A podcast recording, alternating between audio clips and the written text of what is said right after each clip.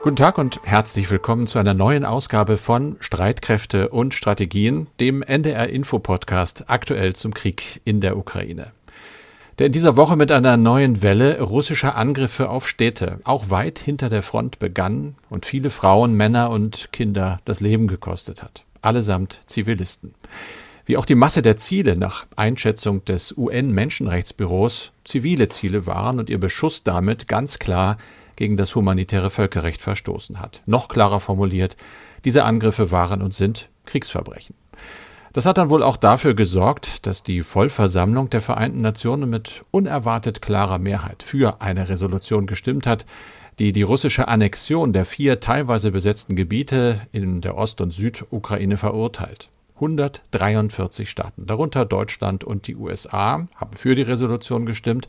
Es gab 35 Enthaltungen, unter anderem von China und Indien, aber nur fünf Staaten stimmten wirklich dagegen. Russland natürlich und dann noch Belarus, Syrien, Nordkorea und Nicaragua. Die Reaktion von Sergei Kyslytsja, dem ständigen Vertreter der Ukraine bei den Vereinten Nationen, war dementsprechend deutlich. I think we ich denke, wir haben gerade einen sehr wichtigen, vielleicht sogar historischen Moment in der Generalversammlung des 21. Jahrhunderts erlebt. 143 Stimmen. Es ist wunderbar. Ich möchte unseren europäischen, nordamerikanischen, lateinamerikanischen, mittelamerikanischen und asiatisch-pazifischen Partnern unsere aufrichtige Anerkennung aussprechen, denn sie haben gezeigt, dass wir einig sein können, trotz aller Kritik, die wir oft von verschiedenen Seiten hören, von unseren Politikern und Bürgern. Die Vereinten Nationen sind hier und sie werden gemäß der Charta weitermachen. Ich danke Ihnen. Also natürlich verständlicherweise Zufriedenheit bei der ukrainischen Vertretung. Nach dieser Abstimmung sehen jetzt Diplomaten Russland international mehr denn je isoliert. Nur die Frage ist natürlich, was hilft das? Diese Resolution ist nicht bindend und Moskau wird darauf pfeifen. Das weiß man. Wie Moskau aufs Völkerrecht pfeift und auf die Menschenrechte dazu. Ein Überblick über Reaktionen und die wichtigsten Ergebnisse der Treffen auch der NATO-Verteidigungsminister in Brüssel gibt es in diesem etwas besonderen Podcast gegen Ende. Besonders, weil ich habe heute nicht Andreas Flocken bei mir, auch nicht Julia Weigel, sondern Vassili Gollert, ARD-Korrespondent in Kiew, meist fürs Fernsehen tätig und heute Morgen, an diesem Freitag, lief zum Beispiel ein Film im Morgenmagazin der ARD. Die Bilder dieser Überwachungskamera zeigen, wie brutal die russischen Angriffe sind. Heftige Explosionen im Zentrum der Hauptstadt. Sie sind nicht zu überhören. Die direkte Bedrohung ist mit neuer Gewalt zurück in Kiew. Ich möchte wissen, wie die Menschen damit umgehen. Wenn es einschlägt, sind wir alle hier. Und wenn wir sterben, sterben wir gemeinsam. Die schrecklichste Vorstellung ist, wenn ein Teil der Familie am Leben bleibt und jemand nicht. Ich hatte Angst. Mir hat Angst gemacht, dass sie unser Haus treffen könnten. Als Lydia mir anschließend zeigt, wie sie Geige übt, rücken Gedanken an Raketen für einen Moment in den Hintergrund. Aber schon kurze Zeit nach unserer Verabschiedung ertönt mitten in Kiew wieder die Sirene. Ein Alltag, an den sich niemand in der Ukraine gewöhnen will. Wir reden über diesen Alltag mit Vassili, der den Film gemacht hat. Ein sehr, sehr eindrucksvoller Film, der einen schon bewegt auch erschüttert, weil unter anderem, ach, wir reden gleich drüber. Ein Kind ist, äh, ist auch dabei, das auf einem Spielplatz gefilmt wird. Also der lässt mich natürlich nicht los und ich habe viele Fragen an Vassili auch über das Arbeiten natürlich unter der ständigen Gefahr. Wie ist die Stimmung in Kiew? All dafür haben wir jetzt viel Zeit. Es ist Freitag, der 14. Oktober. Dieses Gespräch zeichnen wir auf um 16 Uhr. Hallo Vassili, schön, dass du da bist. Hallo Carsten, vielen Dank für die Einladung. Aber gern. Es haben diesen Film bestimmt viele gesehen an diesem Freitagmorgen. Wir kennen deine Stimme auch aus dem Radio. Du bist in Kiew als Korrespondent. Was verbindet dich mal außer deiner Arbeit eigentlich mit der Ukraine? Einerseits natürlich mein äh, politisches, auch mein wissenschaftliches Interesse. Ich habe Geschichte und Politik studiert und auch mich mit der Geschichte der Ukraine beschäftigt, aber auch meine persönliche Biografie. Ich wurde in Kharkiv geboren 1993 die Stadt musste ich früher immer aufwendig erklären. Inzwischen kennt man sie leider aus den Nachrichten verbunden mit fast täglichen heftigen Angriffen auch auf das Stadtzentrum, ähm, mit äh, großer Zerstörung. Das ist eine Stadt im Nordosten der Ukraine, die zweitgrößte des Landes. Und ähm, die andere Verbindung zu diesem russischen Angriffskrieg ist die, dass ähm, meine Großeltern, äh, die jetzt inzwischen gestorben sind, in Nizhny Tagil gelebt haben. Dort äh, ist meine Mutter auch geboren. Das ist eine Stadt im Ural und äh, dafür bekannt, dass dort äh, russische Panzer gebaut werden.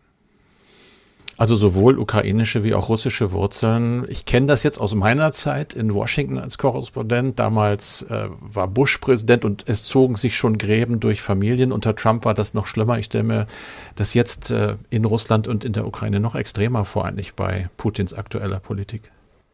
Das war eigentlich seit 2014 besonders heftig. Das war vorher schon äh, für mich schwierig. Ich habe früh angefangen, als Journalist zu arbeiten, schon zu Schulzeiten. Und ähm, äh, bei Besuchen meiner Großeltern habe ich festgestellt, wie die russische Propaganda arbeitet und habe auch festgestellt, dass ich überhaupt nicht mehr an die äh, rankomme, weil sie täglich dieses Fernsehen geguckt haben und mit der äh, völkerrechtswidrigen Annexion der Krim ähm, war es eigentlich unmöglich, ähm, da auf irgendwie einen Nenner zu kommen, weil die Argumente, die Sie genannt haben, mit äh, der Realität, mit den Fakten gar nichts zu tun hatten.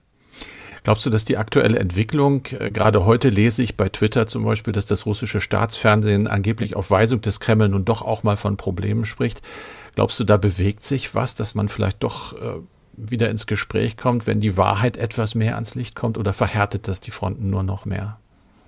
Ich bin da leider sehr pessimistisch. Wir sehen, dass äh, die russische Gesellschaft, obwohl sie von Anfang an alles mitbekommen hat. Also äh, wenn jetzt irgendjemand äh, in Russland mir sagt, er, er wüsste nichts äh, von dem, was in der Ukraine passiert, dann glaube ich das einfach nicht. Die Menschen haben dort Internet, sie kriegen weiterhin Dinge mit. Ähm, jetzt wurden in dieser Woche äh, fast täglich diese brutalen Bilder der Angriffe auf das Stadtzentrum von Kiew äh, dort gezeigt. Also ich, ich, ich glaube, da muss sich dort grundlegend etwas in der Gesellschaft tun. Die Menschen müssen verstehen, ähm, dass sie sehr wohl verantwortlich sind und eine Mitverantwortung für das tragen, was ihre Regierung macht. Und solange sie das in ihren Köpfen trennen, sehe ich da keine Bewegung. Man liest ja immer, dass es viele, viele gibt, die sich einfach nicht drum kümmern, nicht? die das ausschalten, die wollen es gar nicht wissen, die blenden das weg. Es gibt diejenigen, die das wegblenden. Es gibt aber auch diejenigen, die mit fester Überzeugung dahinter stehen, die äh, mit, mit fester Überzeugung hinter dieser Brutalität stehen. Ähm, und das ist auch ähm, ein, ein Teil der Realität, unter der die Menschen in der Ukraine leiden. Kommen wir mal ganz kurz auf die Lage. Das ist sonst eigentlich traditionell immer so der Anfang dieses Podcasts. Äh, die Lage, die militärische. Inwieweit kriegt man das eigentlich, wenn man, wie ihr jetzt in Kiew sitzt, äh, im Hotel irgendwie ein bisschen improvisiert, inwieweit kriegt man mit, was da an der Front passiert? Wir verfolgen das sehr intensiv, einerseits über ähm, alle gängigen Kanäle äh, im Netz, äh, die das monitoren, ähm, was ihr äh, ja ähnlich tut. Ähm, mhm. Wir haben äh, unsere politischen Kontakte, unsere militärischen Kontakte hier in der Hauptstadt, aber ähm, wir äh, reisen natürlich auch immer wieder in äh, Frontnähe. Wir hatten gerade erst ein Team dort, die Kollegin Rebecca Barth war dort mit unseren äh, Kameraleuten, mit unseren Producern. Ähm, sie waren in der befreiten Stadt Liman, haben dort mit Menschen gesprochen und ähm, es ist natürlich immer eine äh, Schwierigkeit, einerseits sozusagen die politischen Ereignisse in Kiew zu machen äh, und abzudecken und andererseits dann sich die Zeit zu nehmen für die Reportagereisen und beides äh, gehört zu unserer Arbeit dazu. Ich gehe mal ganz kurz ein paar Punkte durch. Wir hatten uns vorher ja kurz abgesprochen, äh, wie wir das machen mit der Lage. Wir haben ja unsere Quellen, genau wie du, mhm. zum Beispiel das Institute for the Study of War oder die regelmäßigen Veröffentlichungen des britischen Geheimdienstes. Da lese ich heute zum Beispiel, dass es erste Berichte gibt über äh, ja, Tote unter den gerade erst mobilisierten Russen, die dann sehr, sehr schnell offenbar an die Front geschickt worden sind. Die Tatsache, dass darüber berichtet wird, äh, wird im russischen Militärkommando ungerne gesehen, hat auch dazu geführt, dass die russischen Kommandeure kritisiert werden, offenbar. Das ist so ein Punkt, der heute gemeldet wurde. Gemeldet wurde auch, dass zumindest am Donnerstag, also von heute aus betrachtet gestern, wieder weitere Raketen und Flugkörper abgeschossen worden sind auf Ziele in Ukraine, überwiegend im Süden, also auch wieder auf zivile Ziele. Es ist weiterhin die Rede von schlechter Moral und Disziplin äh, unter den russischen Truppen, die dazu geführt haben, dass offenbar in einigen Gefechtsgebieten die Kommandeure angewiesen worden sind, offensive Operationen zunächst mal zu stoppen offenbar aus der Furcht, dass man die nicht durchziehen kann oder dass es zu Desertionen kommt. Auch da gibt es ja Filme, dass russische Soldaten sich mutmaßlich, man kann das ja wirklich nicht gut überprüfen, ergeben, ohne in wirkliche Kampfhandlung verwickelt worden zu sein. Es gibt äh, ukrainische Landgewinne in der Region Luhansk, es gibt aber auch russische Landgewinne in der Region Donetsk und es gibt die, du hast äh, kurz angesprochen, in, in Cherson im Süden mhm. die Anweisung, dort möchten die Zivilisten sich bitte äh, ja einfach andere Wohnorte suchen. Evakuierung mochte ein Sprecher das nicht nennen. Der wurde gesagt, es ist jetzt Urlaubszeit, es ist die Gelegenheit, mal woanders hinzugehen. Das war natürlich nicht sehr glaubwürdig. Man rechnet also offenbar dort im Süden äh, und da kommst du jetzt, glaube ich, wieder ins Spiel mit äh, einer größeren militärischen Auseinandersetzung in der Region Cherson. Das ist äh, auch genau die Informationslage, die wir haben. Die ukrainische Offensive geht weiter. Wir haben ja verfolgt, dass die Region Kharkiv im Nordosten nahezu vollständig befreit wurde. Luhansk hast du gerade angesprochen. Da geht es weiter. Ähm, es äh, sind heftige Kämpfe, die in Donetsk äh, gemeldet werden, aus Donetsk, aus der Region. Mhm. Und ein zentraler Fokus der ukrainischen Streitkräfte ist natürlich der Süden. Und ähm, wir hören immer wieder, dass das Ziel ist, die Stadt Cherson, die ja äh, eine der ersten äh, großen Städte war, die unter russischer Besatzung war, diese Stadt zu befreien ähm, und dass äh, dort ein zentraler Fokus liegt. Aber natürlich, wie es bei militärischen Entwicklungen so ist, wir kriegen äh, nicht alle Details und zu Beginn der Offensive wurde der öffentliche Fokus ja auf den äh, Süden gelenkt und plötzlich kamen dann die ähm, militärischen Erfolge der ukrainischen Armee äh, im Nordosten. Aber was wohl auch äh, noch Fakt ist, die, wir haben darüber berichtet, über den Angriff auf die Krimbrücke bei Kertsch, die ist beschädigt worden. Da melden unsere Quellen, dass immer noch die Schäden so groß sind, dass das offenbar großen Einfluss hat auf die Logistik der russischen Truppe. Also die kriegen einfach den Nachschub mhm. nicht so einfach mehr auf die Krim. Wenn du sagst, da steht möglicherweise ein größerer Kampf bevor, ist das ein Nachteil. Und ich habe heute noch diesen Satz gefunden, Russians incompetence continues to take its toll on mobilized personnel. Also die russische Inkompetenz, die Unfähigkeit mit dieser Mobilisierung fertig zu werden, mit den Ansprüchen, also Ausrüstung, Ausbildung der Leute, die führt nach wie vor nach westlichen Beobachtungen zu sehr niedriger Moral, auch wenn, was mhm. ganz frisch jetzt gerade reinkommt, Putin erklärt hat, dass diese Mobilisierung kurz vor dem Abschluss stünde. Das wird alles vermutlich nicht mehr viel ändern. Alle Militärs, die wir so lesen, sagen, im Prinzip können die machen, was sie wollen. Es wird kurzfristig, auch mittelfristig nicht zu einer wirklichen Verstärkung der militärischen Schlagkraft der Russen kommen. Und das ist natürlich ein klarer Vorteil für die Ukraine. Die Frage, die ich noch daran habe, Vassili, wenn wir uns schon mal haben, mhm. äh, ich bin ja den ganzen Tag in den Agenturen. Wir sind beide wahrscheinlich dauernd bei Twitter. Ich sehe unheimlich viele kleine Filmchen und so langsam mag ich es auch nicht mehr ertragen, die teilweise mit sehr martialischer Musik feiern, wenn mal wieder die Ukraine irgendwelche russischen Panzer in die Luft jagt. Ich sehe relativ wenig bis gar keine Dokumente von äh, Opfern und von Verlusten der ukrainischen Seite. Geht euch das auch so? Ist das ukrainische Propaganda, die einfach sagt, darüber reden wir nicht und da lassen wir auch nichts raus? Es ist nicht so, dass darüber nicht geredet wird. Die Ukraine sagt sehr wohl, dass auch die Verluste auf der eigenen Seite hoch sind aber es werden keine Zahlen rausgegeben. Aus dem Grund, ähm, äh, und der ist, äh, glaube ich, auch nachvollziehbar, um äh, die Moral ähm, im, im eigenen Land auch weiter hochzuhalten. Allen Menschen, mit denen wir hier sprechen, ist bewusst, dass die Verluste hoch sind. Ähm, sehr, sehr viele äh, Menschen, sowohl in der Westukraine, in, in der Stadt Lviv zum Beispiel, als auch hier in Kiew, haben Freunde, haben Verwandte, die an der Front sind, die kriegen genau mit, was dort passiert. Und mir geht es ähnlich wie dir, wenn ich diese Videos sehe ähm, mit, mit äh, dieser Musik oder wenn äh, mhm. irgendwelche Soldaten auf Minen treten und man dann eine Explosion sieht. Das ist brutal. Ich habe mir sagen lassen, dass das aber ähm, nichts Neues ist in dieser militärischen Welt. Das gab es ähm, in, in äh, vorangegangenen Kriegen auch. Das ist äh, ein, ein, ein Teil dieses militärischen Stils. Aber allen Menschen hier im Land ist bewusst, dass das mit vielen Verlusten zu tun hat. Und wenn ich die Menschen hier drauf anspreche, äh, die solche Videos teilen, die sagen, es würde keine äh, Angriffe geben auf russische Panzer, wenn die russischen Panzer einfach nicht in unserem Land wären. Wie nimmst du denn, du hast ja gerade gesprochen, gesagt, wenn ich mit den Leuten rede, du sprichst ukrainisch, du kannst ja sehr direkt und dich toll mit diesen Leuten verständigen. Äh, wie nimmst du A, die Stimmung wahr, vor allem seit Montag? Was haben diese Angriffe mit den Menschen gemacht? Der Wille ist es ja wohl auch mit dem neuen Kommandeur der russischen Einheiten, ja, die Moral, die, die öffentliche Moral zu brechen. Ist da auch nur ein Ansatz von zu erkennen oder geht das sogar in die andere Richtung? Einmal zur Sprache. Ich spreche tatsächlich ähm, Russisch. Ich verstehe ah, immer besser okay. Ukrainisch. Äh, und ich äh, lerne jetzt langsam. Also ich hoffe, dass ich bald auch in der Lage mhm. bin, ähm, äh, hier mit den Menschen ukrainisch zu sprechen. Der Vorteil ist, sie verstehen mich und ich verstehe sie, ähm, weil äh, hier jeder äh, die russische Sprache auch kann. Immer mehr Leute aber keine Lust darauf haben aus nachvollziehbaren Gründen. Mhm. Was die das Einstellung heißt, du musst erklären, angeht, warum du, warum du nicht ukrainisch sprichst. Genau, das äh, fällt mir relativ leicht. Ich äh, erzähle dann wie dir auch, dass ich in Kharkiv geboren bin und eben in Deutschland aufgewachsen und deswegen ja, okay. äh, zum Glück äh, überhaupt äh, Russisch ganz gut spreche, weil wir das zu Hause gesprochen haben. Aber ähm, das äh, wird mir gut tun, auch Ukrainisch zu lernen, mhm. auf jeden Fall. Ähm, was, was die Einstellung angeht, ich, ich merke, dass die Atmosphäre sich in Kiew in dieser Woche deutlich verändert hat. In den vergangenen Wochen war obwohl die Bedrohung allgegenwärtig ist, eine gewisse Leichtigkeit zu spüren. Die Menschen haben versucht, ihren Alltag aufzunehmen ähm, und Montag haben wir das selbst äh, erlebt. Ich war gerade in unserer Unterkunft, habe diese ähm, Pfeifgeräusche gehört. Das klingt wie so, als würde irgendein Jet an dir vorbeifliegen und dann die. Explosionen. Mhm. Erst die eine, dann die andere.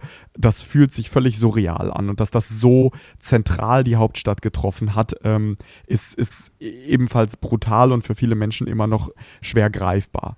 Das Heftige, was, was ja alle in der Ukraine gespürt haben, ob du die Stadt Lviv im Westen nimmst, ob du Kharkiv nimmst, ähm, ob du Saporizhia nimmst, Kriverich ähm, im, im äh, Südosten.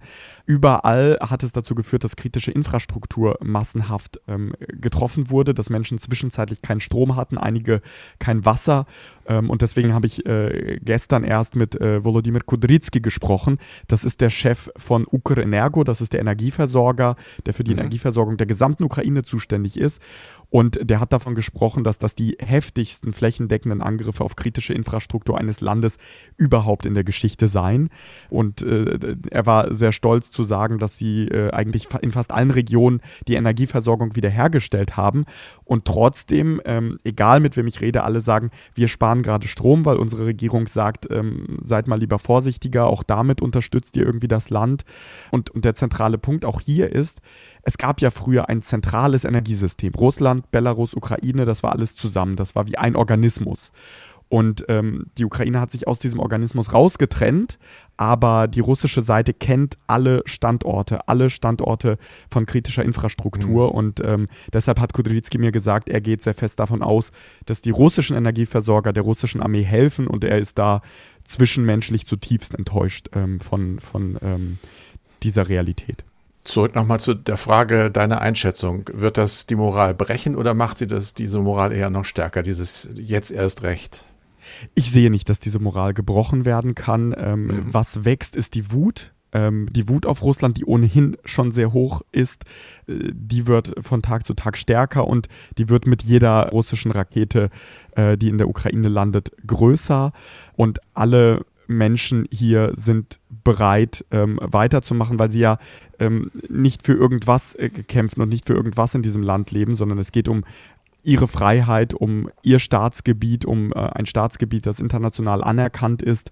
Ähm, und deswegen sieht niemand ein, äh, irgendwie aufzuhören, diesen Kampf zu führen. Da kriegen wir immer wieder Fragen, zum Beispiel auch von der Hörerin Iris Hauptlin, die sinngemäß geschrieben hat, der Winter steht vor der Tür, kritische Infrastruktur ist zerstört. Wie sieht es aus mit der Durchhaltefähigkeit der Ukrainer jenseits der Moral? Man muss ja auch die Mittel dazu haben, äh, und zwar zivil wie auch militärisch. Wie beurteilst du das? Zivil ist die Einstellung da. Wir waren jetzt vor einigen Tagen erst bei einer Familie, ähm, fünf kleine Kinder, Mann und Frau.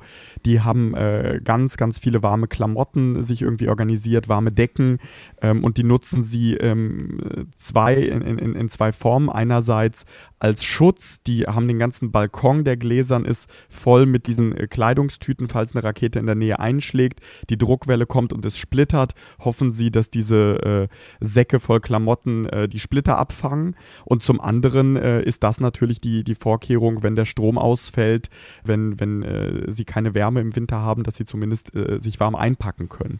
Was das Militärische angeht, wir wissen, dass äh, in Kiew jetzt nach den Angriffen am Montag äh, die Luftabwehr weiter verstärkt wurde.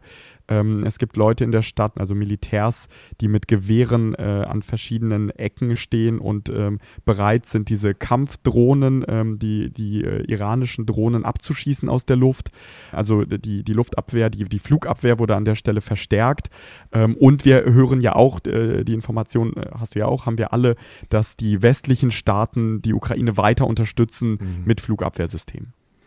Genau da nehme ich jetzt noch mal kurz Bezug drauf. Äh, das hat ja gerade das Treffen der NATO-Verteidigungsminister gegeben in Brüssel und das ist eben eines der Ergebnisse, das gesagt wurde, äh, jetzt ganz aktuell zur Drohnenabwehr zum Beispiel gibt es hunderte Jammer. Das sind also elektronische Störsender. Es wird darüber geredet, weitere Flugabwehrsysteme zu liefern. Da hast du recht, das nehmen wir auch wahr. Über weitere Waffenlieferungen wird später nochmal geredet. Es ist dann aber übrigens, und das ist wieder für die Deutschen natürlich interessant, auch noch einmal relativ nüchtern Bilanz gezogen worden, wie denn die Flugabwehr ja nicht über der Ukraine, sondern ganz egoistisch über Deutschland aussieht. Und das ist ziemlich sparsam ausgefallen. Da hat äh, die Ministerin Lambrecht sich geäußert, dass es hier Stinger Flugabwehrraketen gibt für mittlere Distanz, das Patriot-System. Aber wenn es darum geht, zum Beispiel ballistische Raketen, die große Höhen erreichen können, abzuwehren, dann habe die Bundeswehr eine Fähigkeitslücke, die ganze NATO auch. Das wird geändert. Äh, es wurde noch angesprochen, es ist sehr viel Munition und Gerät in die Ukraine geliefert worden, teilweise auch äh, aus Beständen der jeweiligen Armeen. Die müssen jetzt aufgefüllt werden. Die Rüstungsindustrie ist da an einer Produktionskapazitätsgrenze. Daran wird gearbeitet und kritische Infrastruktur soll besser geschützt werden. Das ist immer noch der Schock nach den mutmaßlichen Anschlägen auf Nord Stream 1 und 2 und was mit der Bahn hier war, das wissen wir auch nicht so besonders. Also das äh, sind die Ergebnisse dieser Ministerversammlung. Und dann gab es noch, da sind wir wieder bei der Ukraine, anfangs kurz angesprochen, dieses Votum, die Resolution gegen die Annexion der vier teilweise besetzten Gebiete. Das ist natürlich äh, international sehr viel beachtet worden. Es wird eben als Signal gesehen, Russland ist weiter isoliert. Und für mich ist das Ganze auch ein Hinweis darauf, ich weiß nicht, ob du das auch so siehst und ob die Ukrainer das so sehen. Das ist dann die Frage an dich das ist ja immer so ein Zeichen, wenn man äh, sich enthält oder mit Ja stimmt, wo positioniere ich mich? Es wird jetzt ein bisschen so gedeutet, das waren ja deutlich mehr Stimmen für die Resolution als erwartet, dass viele einfach schon auf Distanz gehen zu Moskau und sagen, wenn das alles mal vorbei ist, möchte ich nicht zu denen gehören, die da zu nah dran waren. Ein sinkendes Schiff sozusagen Russland. Wie sehen das die Ukrainer? Genau so. Das ist äh, die Wahrnehmung, das ist ja auch das, was Präsident Zelensky in seinen Reden immer wieder anspricht und auch wenn er sich an Deutschland wendet, auch immer wieder sagt, entscheidet euch, auf welcher Seite ihr stehen wollt. Ihm ist klar, auf welcher Seite Deutschland steht und gleichzeitig gab es in den vergangenen Wochen und Monaten ja immer wieder auch die Skepsis von ukrainischer Seite, die ich hier wahrgenommen habe. Ähm, will Deutschland wirklich helfen oder versucht Deutschland sich da irgendwie durchzumanövrieren und weiterhin irgendwie ähm, sich eine Tür offen zu halten, mit Russland äh, wirtschaftliche Zusammenarbeit zu äh, pflegen. Die Töne, die ich inzwischen ähm, äh, zunehmend wahrnehme aus dem Präsidialamt, ich habe diese Woche auch mit Ihor Jovkwa ges gesprochen, ähm, mhm. der sagt ganz klar, äh, es ist eine große Dankbarkeit, auch dass Iris-T jetzt endlich geliefert wurde, das System, was äh, das Anfang ist ein Flugabwehrsystem. Ja. Genau richtig, was Anfang Juni versprochen wurde. Ähm, er äh, hat auch Dankbarkeit geäußert, dass die anderen drei Systeme in den nächsten Monaten, wahrscheinlich auch Jahren, das äh, dauert ja, bis die äh, fertiggestellt werden, ankommen. Ähm, und natürlich äh, gibt es auch weiterhin die Forderungen. Ähm, äh, Marie-Agnes Strack-Zimmermann war ja da, die Vorsitzende des Verteidigungsausschusses. Ähm, ihre Forderungen decken sich sehr mit denen der Ukraine, dass Kampfpanzer wie der Marder und Leopard 2 äh, geliefert werden, damit, da sind wir wieder bei der Offensive, über die wir am Anfang mhm. gesprochen haben, damit die erfolgreich aus ukrainischer Sicht fortgesetzt werden kann. Zum Schluss beantworten wir immer Hörerfragen. Ich habe mal ein paar rausgesucht, die wir, Andreas und ich und Julia, beim besten Willen nicht beantworten können, weil wir eben nicht wie du in der Ukraine sind. Eine Frage, die ich am Anfang des Krieges ein paar Mal gehört hatte und jetzt kürzlich wieder aufkam, werden in der Ukraine Chemiewaffen produziert? Da hatte Moskau ja mal behauptet, Kiew plane eine Dirty Bomb, also eine schmutzige Bombe. Was weißt du darüber? Moskau behauptet äh, viele Dinge. Ähm, Moskau behauptet ja auch, dass ein Angriff der NATO kurz bevorstand und deswegen äh, habe man den vorweggenommen. Ähm, das ist äh, eine ganz klare Propagandaaktion in diesem Fall auch. Es gibt keine Belege, keine Fakten äh, zu diesen äh, Vorwürfen, die äh, aus der Luft gegriffen sind. Und eine Frage ganz zum Schluss, die ich auch ein paar Mal schon gehört habe. Wir haben jetzt gerade wieder erlebt massive Raketenanschläge auf Kiew. Es ist äh, offenbar nicht das Parlamentsgebäude getroffen worden, auch nicht der Sitz äh, des Präsidenten. Trotzdem fragen viele Hörerinnen und Hörer ganz besorgt, sage ich mal, was passiert eigentlich, wenn Zelensky nicht mehr da wäre, wenn er getötet würde, wenn er irgendwie ausgeschaltet wäre? Das wurde ja immer so als eine Strategie Moskaus äh, gesehen, das Regime zu köpfen praktisch. Nicht unbedingt im bildlichen Sinne, aber die Führung äh, zu eliminieren. Gibt es da irgendwelche Leute, die bereit stünden, weiterzumachen? Das ist eine Frage, die sich tatsächlich inzwischen ähm, im, im, Diskurs äh, in der Ukraine niemand mehr stellt. Ähm, selbstverständlich greifen da die Abläufe wie äh, in anderen Staaten auch. Aber grundsätzlich ist vielleicht wichtig zu verstehen, dass die Haltung ähm, in der Ukraine, die Präsident Zelensky verkörpert und für die er mit seinem Gesicht und mit seinem Namen steht, von äh, allen geteilt wird, sowohl äh, die Regierung politisch als auch das Militär, als auch von der Zivilgesellschaft. Also ich habe die Ukraine, die ja für ihre ähm, Meinungsvielfalt und Pluralität bekannt ist, nie so ähm, verbunden, nie so äh, zusammengehörig erlebt, wie, wie ich sie derzeit wahrnehme, weil alle Menschen im Land wissen, es geht darum, das Land zu verteidigen ähm, und äh, jetzt ist sozusagen nicht die Zeit, über ähm, das politische Klein-Klein äh, zu diskutieren, sondern es geht um die großen Linien. Die Frage ist aber, könnte die Ukraine ohne diese Galionsfigur Zelensky so weiter stark sein? Davon bin ich überzeugt, weil nicht Zelensky ähm, der starke Mann ist, um vielleicht diese Formulierung aufzunehmen. Da unterscheidet sich ähm, Russland als totalitärer Staat ähm, von der Ukraine, einer Demokratie, sondern hier ist die Zivilgesellschaft das, was dieses Land ausmacht. Wenn Sie Fragen haben, schicken Sie gerne Ihre Mail an streitkräfte.ndr.de, Streitkräfte mit AE. Und das war's für diesen besonderen Podcast. Einen besonderen Dank an dich, Vassili. Vassili Golot, der ARD-Korrespondent in Kiew im Moment für Glück dir und deiner Crew. Mein Name ist Carsten Schmiester. Wir sind am Montag dann wieder da, ab 17.30 Uhr mit der nächsten Ausgabe von Streitkräfte und Strategien, dann wieder mit unserem sicherheitspolitischen Experten Andreas Flocken im Studio. Und ganz zum Schluss, wie immer, noch ein Hörtipp von mir für Sie und für euch. Ein Tipp für den NDR Info Wissenschaftspodcast. Synapsen heißt das Ganze. Und da geht es aktuell um unsere Böden für die Landwirtschaft und um eine plakative, aber große Frage. Wie lange können wir dort noch etwas ernten? Hallo, ich bin Corinna Hennig aus der NDR Info Wissenschaftsredaktion. In der neuesten Folge unseres Podcasts Synapsen sprechen wir über ein vernachlässigtes Thema, unsere Böden. Der Mensch setzt den landwirtschaftlich genutzten Böden nämlich immer mehr zu. Sie sind überdüngt, kohlenstoffarm und werden immer weiter abgetragen. Ist in zwei Generationen schon Schluss mit Ernten, wie es die Vereinten Nationen befürchten? Wie kann man gegensteuern? Darum geht's in der Folge Nur noch 60 Ernten. Unseren Synapsen-Podcast findet ihr wie viele andere hörenswerte Podcasts ab sofort in der ARD-Audiothek.